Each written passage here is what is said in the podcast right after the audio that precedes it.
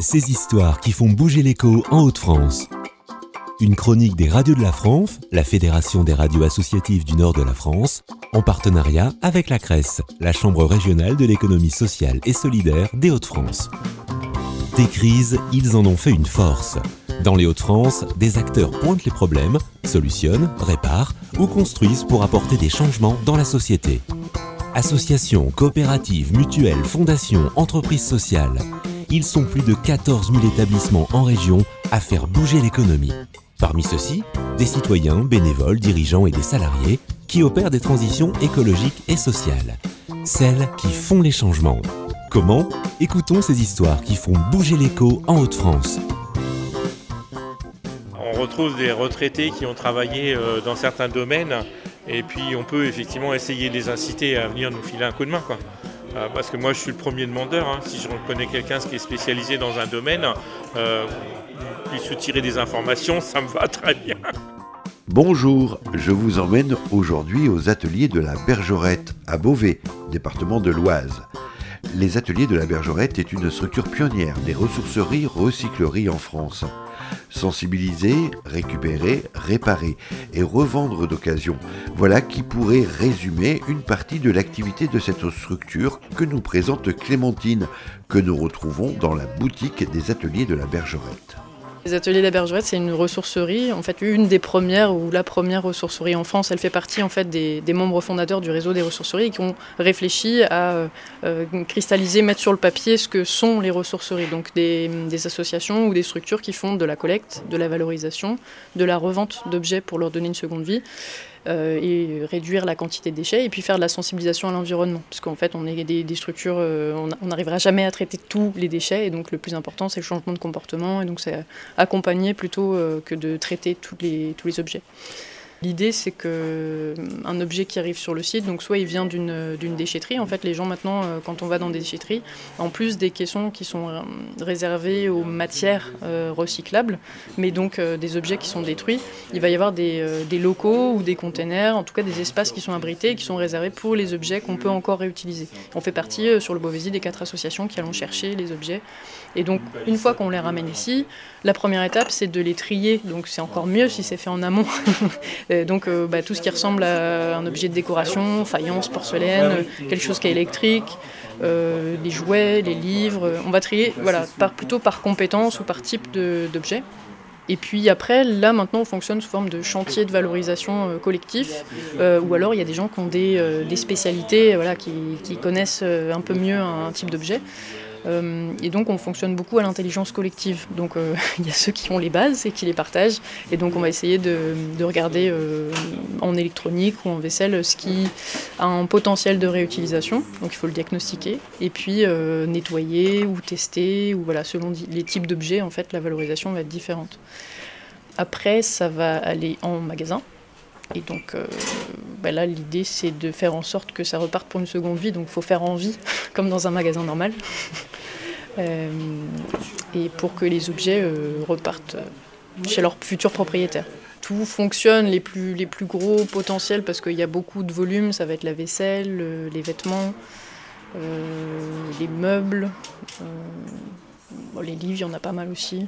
Bon, en fait, tous les, types d'objets ont leur potentiel. Il y a même des ressourceries qui se créent euh, en monoflux, ça s'appelle, donc qui vont faire que du sport loisir ou euh, que du vêtement, donc on appelle ça une friperie. Mais, donc euh, en fait, il y a du potentiel sur tous les objets. Et pour animer la structure, les professionnels de la Bergerette peuvent compter sur une équipe de bénévoles investis dans le projet de l'association. Là, on est trois salariés et on est, euh, je sais pas, l'an dernier, il y a à peu près 80 personnes qui sont venues bénévoler, mais en fait, euh, elles sont hyper différentes, ces personnes, parce qu'il y a des gens, ils vont venir tous les jours. Il y a des personnes qui passent une fois dans l'année, ils visitent, euh, ils voient si ça leur plaît ou pas. Il y a des gens, ils viennent tous les mois. Il y a des gens, ils viennent pour des événements spéciaux, pour aller faire des collectes en fin de brocante. Enfin, en fait, chacun a un peu ses, actions préférées. Il y en a, ils veulent pas toucher de la, de la valorisation, je sais pas, ils aiment pas les, les trucs pleins de poussière, mais par contre, ils sont super en accueil. Euh, En fait, euh, chacun trouve un peu sa place, sa spécialité. Et donc là, le modèle, il est plutôt ressourcerie citoyenne et pédagogique. Voilà, donc on va essayer. Le, là, il y a eu des expérimentations l'an dernier avec des chantiers jeunes. euh, il y a des partenariats avec euh, l'EMP, Centre d'éducation médico-professionnelle. En fait, euh, c'est des jeunes euh, qui sont porteurs d'un handicap mental. Et donc là, ils viennent, ils sont trois jeunes à peu près d'âge collège à peu près. Ils viennent avec un éducateur. En fait, lui, son métier, c'est de les accompagner à ce qu'ils puissent un jour travailler en ESAT. Donc c'est repérer en fait les compétences, les évolutions possibles de, de leurs capacités en rapport avec des, euh, des missions de reconditionnement par exemple. Et donc ce qui l'intéresse par rapport à ici, c'est de, pouvoir déjà avoir un- qu'on soit pas exactement dans un rapport de production ou de c'est c'est pas la chaîne, ça va être des objets différents à chaque fois. Il y a un sens parce que voilà, on visitait la ressourcerie, on voit bien que ça a, une utilité euh, environnementale. Donc voilà, c'est pas forcément une euh, facile comme, comme rapport parce que c'est des enfants et du coup il faut pas que ça ressemble non plus trop à du travail. Euh, mais c'est eux, ils aiment bien venir ici et que, ça a une utilité. Il y a eu des stagiaires, enfin voilà, on a repris l'accueil de, de, de plein de publics. Il y a des passes permis aussi, donc ça c'est en partenariat avec le conseil départemental. Des actions de sensibilisation et d'insertion que les ateliers de la Bergerette mènent auprès d'un large public.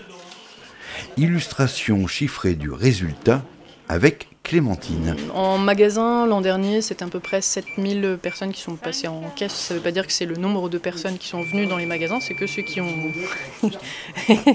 craché au bassinet. Euh, après, en termes de sensibilisation, je ne saurais pas dire. Dans les, sur le, les, les réseaux sociaux, par exemple, je crois qu'on a à peu près 6000 ou 7000 personnes qui nous suivent sur, sur Facebook. Euh, en termes de bénévolat, c'est à peu près 80 personnes l'an dernier.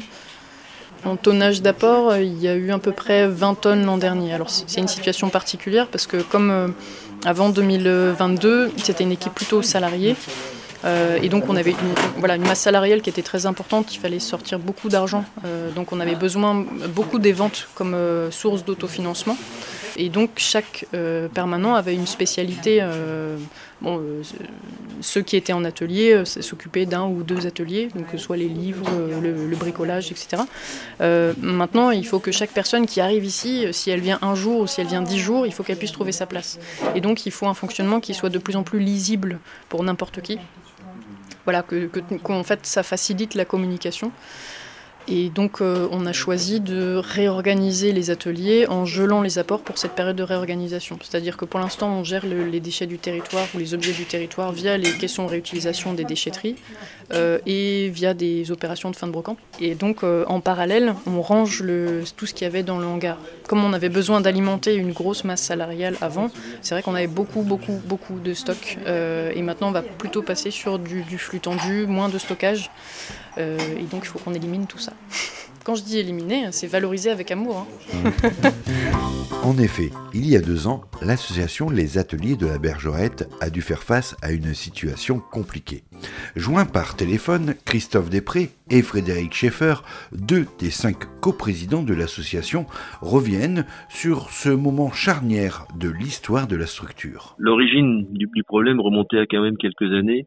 Il y a eu euh, un problème de financement au départ avec euh, des animateurs. euh, C'était sur- surtout des gens qui étaient appelés à aller dans les écoles pour euh, faire évoluer le rapport aux déchets euh, des enfants. Et ces postes étaient financés euh, par des financements extérieurs. Donc là, ça a eu, ça a donné un petit coup dur. Il y a eu un, un programme de, de mise aux normes des locaux qui a de nouveau grévé un peu les, les comptes. Et puis il y a eu une difficulté à s'adapter à la professionnalisation du secteur. À savoir, euh, bon, par exemple, il y, a- eu des choses qui sont arrivées comme le Bon Coin, euh, Vinted, qui ont fait qu'en fait la qualité de ce qu'on recevait euh, baissait. C'était plus difficile de remettre en vente les objets qu'on nous confiait et il fallait qu'on essaie de basculer plus sur du traitement de déchets purs, c'est-à-dire du démantèlement et puis ensuite euh, de la revente à des grossistes, enfin des gens qui traitent les déchets. Et donc ça, c'est beaucoup plus difficile à financer, sachant que la bergerette, historiquement, a quasiment toujours réussi à fonctionner sur fonds propres. C'est-à-dire que les gens qui ont travaillé ici ont toujours réussi à s'autofinancer à peu près. Donc euh, tout ce fonctionnement, plus les mises aux normes des, lo- des locaux, le, changement un petit peu du métier, ont fait que bah, petit à petit, euh, il y a eu des dégradations de locaux, euh, il n'y a pas eu d'augmentation de salaire euh, aussi pendant des années, et l'équipe de salariés et l'équipe du CA s'était fatiguée, quoi, fatiguée et découragée. Donc il y a eu un certain nombre de, mesures qui ont été prises, donc euh, des interventions extérieures pour essayer de relancer, de relancer l'affaire. Bon, là-dessus il y a eu le Covid, et puis euh, il est arrivé que ben, les, gens, euh, enfin le CA a démissionné dans un premier temps. Alors le CA a démissionné pour donner un signal fort, pour dire nous on peut pas continuer comme ça. Suite à ça, ben, les, la plupart des salariés sont partis. Alors ils sont partis sur rupture conventionnelle de contrat, ce qui a encore un petit peu vidé les caisses. Et puis ils ont trouvé du travail ailleurs. Enfin tout le monde est parti sauf une salariée.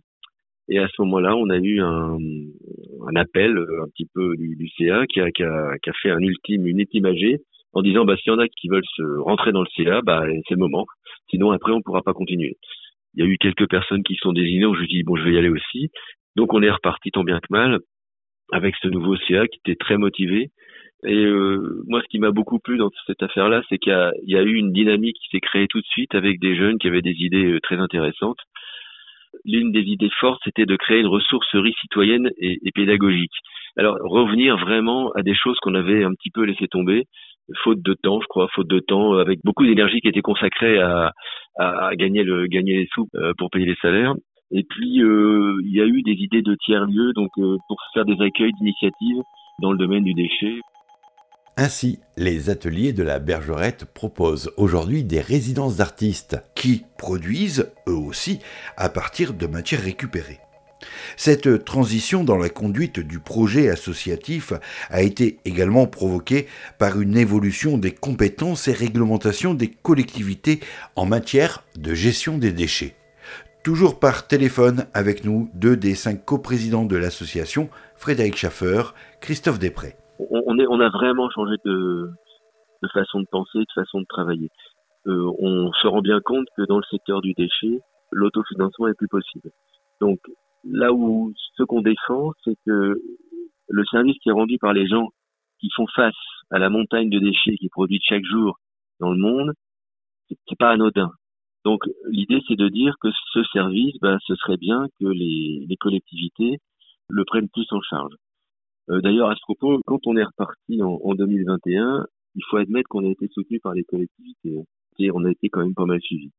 Bon, euh, donc par rapport à cette histoire de, financement, l'idée c'est plutôt qu'on essaie de travailler sur des projets et de trouver des financements euh, pour pouvoir éventuellement embaucher à partir de ces projets. Donc la dernière embauche qui a été faite, c'était une, une, proposition qui avait été lancée par le réseau des ressourceries financé par euh, Écologie, qui proposait un, financement pour euh, embaucher un technicien des 3E. Et donc avec un volet toujours, toujours éducation populaire, hein, donc puisqu'il s'agissait entre autres de créer un répar, des café.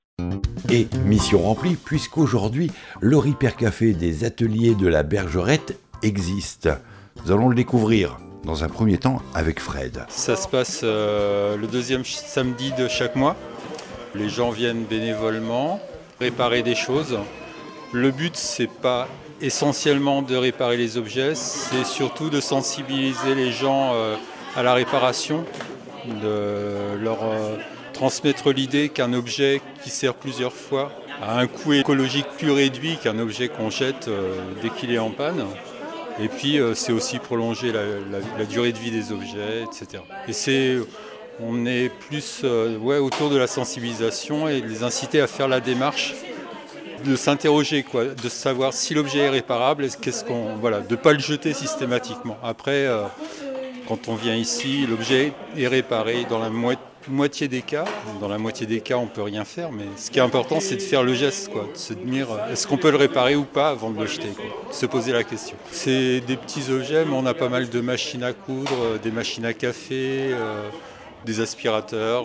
Bon, euh, des fois, c'est souvent pas grand-chose. Hein. C'est du nettoyage, euh, un fil à resserrer, euh, des petits contacts qui, qui brinquent enfin, c'est un atelier, un endroit qui est un peu multifonction. Et donc, on l'aménage exprès pour les réparateurs. Donc, on, amène des tables. On leur ils ont leur casse à outils, voilà, tout ce qu'il faut pour travailler. Certains amènent leur matériel. Il y a un tableau avec euh, chaque, réparateur s'inscrit avec sa spécialité. Donc euh, il y a par exemple Philippe qui répare les tondeuses, Virginie qui est spécialisée dans les machines à coudre, Sandrine et Hervé et Anthony et Stéphane qui font plutôt de l'électronique. Euh, il y a aussi un atelier de raccommodage. Il y a du, de la réparation de meubles. Enfin, on fait un peu tous, les petites choses. On peut faire de la couture aussi. Et là-bas, c'est les, objets qu'on répare. Alors, bah, pour le moment, tout a été réparé pratiquement. Hein. Dans ce qui est arrivé, il y a juste une tablette qui est, restée HS. Ah bon, non, il y a une tablette et une tondeuse thermique. Mais sinon, le robot, euh, la, télévision, l'enceinte, le radio-cassette et la cafetière, ont, été, la rallonge ont été réparés. Alors moi, je suis venue faire réparer un radio-cassette et CD qui venait de ma grand-mère, que j'ai récupéré. Et donc, euh, comme ça, ça grésillait un peu, euh, on, l'a démonté, enfin, surtout monsieur l'a démonté, et puis on a regardé à peu près ce qui, ce qui n'allait pas. Quoi parce que c'est celui de ma grand-mère et puis je ne retrouverai pas. Et puis en même temps, euh, je ne vais pas aller en acheter un neuf alors que j'en avais un que je pouvais faire réparer. Une de mes spécialités que j'adore, c'est les ordinateurs, en particulier tout ce qui est portable.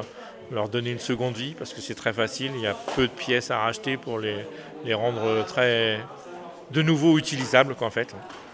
Euh, et il y a plein de gens qui jettent des ordinateurs alors que on change de disque dur, on met un nouveau modèle et on met euh, de la mémoire et ça repart pour une utilisation standard euh, sans problème qu'en fait. Autodidacte. Euh, non. mais j'ai une formation mécanique générale de, base quoi, où j'ai fait l'électronique, la programmation et tout ça, mais, mais l'ordinateur c'est par passion c'est tout. Hein. C'est une question d'envie quoi. Hein. Ça c'est pas, ça s'invente pas quoi. Et après, il faut être quand même un minimum bricoleur à la base parce qu'on ne sait pas sur quoi on va tomber. Quoi. Mais non, je pense que c'est une question d'envie, ça. On peut pas. C'est difficile. Après, on peut arriver, des, gens, euh, on retrouve des retraités qui ont travaillé euh, dans certains domaines, et puis on peut effectivement essayer de les inciter à venir nous filer un coup de main. Quoi. Euh, parce que moi, je suis le premier demandeur. Hein. Si je reconnais quelqu'un qui est spécialisé dans un domaine, tirer des informations, ça me va très bien. Joël, euh, couturière euh, débutante et envie euh, de m'amuser avec les fils.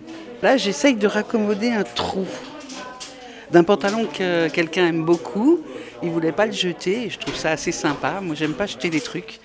Donc, bah, si on peut boucher les trous d'une manière ou d'une autre, c'est assez rigolo. Mais moi, j'aime bien que ça se voit. Ce qu'ils recherchent plutôt les utilisateurs, c'est à faire des ourlets ou mettre des, fermetures éclairs. Et nous, on n'est pas là pour ça, en fait, parce qu'il y a des professionnels qui le font très bien et c'est leur métier. Nous, on est plutôt pour. Euh, enfin, moi, je serais plutôt pour euh, boucher le trou, euh, sinon on jette le vêtement, quoi.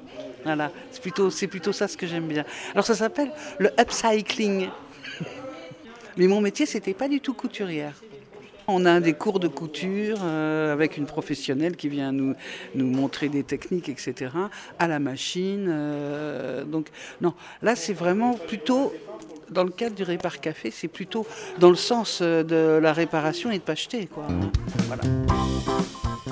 Du service, des échanges de compétences et de la gratuité, des valeurs dans lesquelles se retrouvent les ateliers de la Bergerette réparateurs et usagers deviennent égaux et partagent un moment de convivialité. Une transversalité qui s'inscrit dans la gouvernance même de l'association, comme nous l'indiquent toujours par téléphone Christophe Després et Frédéric Schaeffer, deux des cinq coprésidents de l'association. Ce mode de fonctionnement horizontal, il, est vraiment euh, à l'origine de l'association. Quand elle a été créée, ça remonte à plus de 40 ans. Euh, à ce moment-là, c'était vraiment, euh, je sais même pas si c'était vraiment une volonté, mais qui s'est établie dès le départ euh, d'horizontalité et puis de collaboration entre tous, sans vraiment avoir de, de responsable désigné. Alors il y a toujours eu un CA, mais euh, parce qu'il y a eu plusieurs bouleversements dans, dans l'histoire de la bergerette, mais toujours sur un fonctionnement horizontal. Hein. Ça, c'est par contre, c'est une des données. Euh... Moi, ça me fait extrêmement plaisir ce fonctionnement. Je suis là pour ça ça donne une, énergie euh, supplémentaire, je trouve. Par contre, effectivement, c'est pas toujours très facile parce qu'on a une très bonne équipe de bénévoles, on est relativement nombreux en bénévoles, quelques personnes du CA, des salariés, donc il faut coordonner tout ça et puis euh, essayer toujours de, prendre ces décisions en commun. Et ça, effectivement, c'est pas facile. Pour suivre l'actualité de la ressourcerie Les Ateliers de la Bergerette, rendez-vous sur le site atelier au pluriel bergerette.fr. un podcast proposé par la Fédération des radios associatives du nord de la France. S'engager pour transformer le monde. La 16e édition du mois de l'économie sociale et solidaire, c'est pendant tout le mois de novembre dans les Hauts-de-France. Retrouvez le programme complet sur www.moi-ess.org.